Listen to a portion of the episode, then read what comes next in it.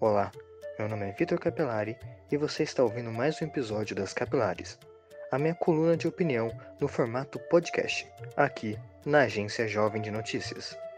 No episódio de hoje, um pouco de fantasia, unicórnios, terraplanismo e o arquetipo do político honesto.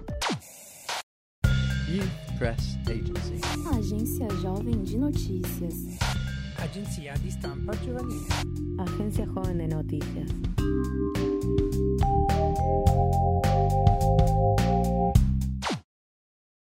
Você já imaginou um político honesto e eficiente?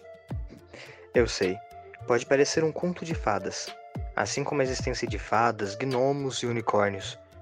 Talvez por isso, tão poucos jovens estejam tirando seus títulos de eleitor para votar na eleição desse ano.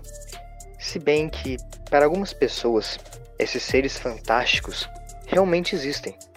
E não estou falando de pessoas com alguma condição neurológica.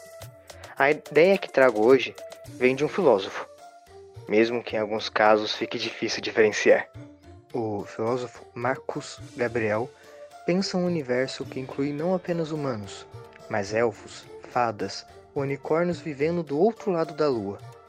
Seu principal alvo de crítica é a arrogância da ciência, que se coloca como única explicação do mundo, mesmo que só conhecemos parte de um infinito, o que torna impossível ter uma visão geral do todo. É óbvio que não existem unicórnios na Lua, mas a questão aqui é que não precisamos acreditar só no que é material. Existe muito lá fora para se descobrir. Mas cuidado, isso não significa que devemos simplesmente acreditar em tudo.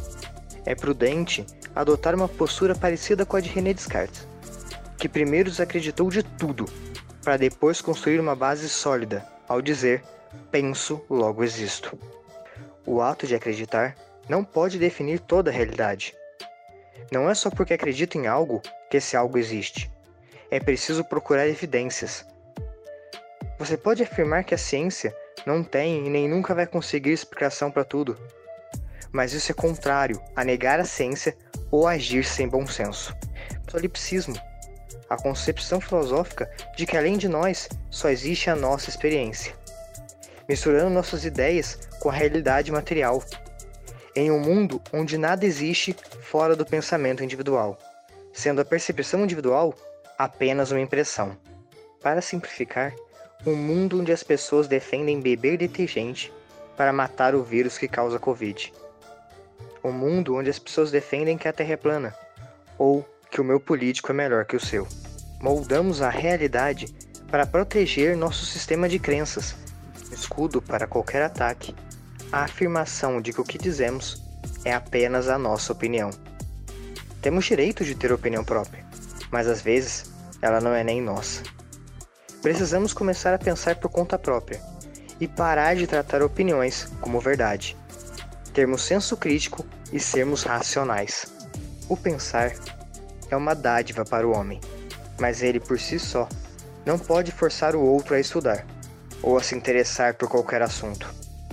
Eu sinceramente espero que você se interesse em saber mais sobre as opiniões que você ouve e que tire seu título de eleitor para votar. Mas essa é uma questão que cabe a você.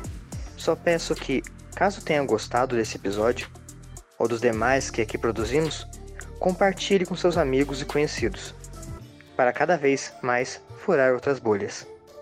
Muito obrigado.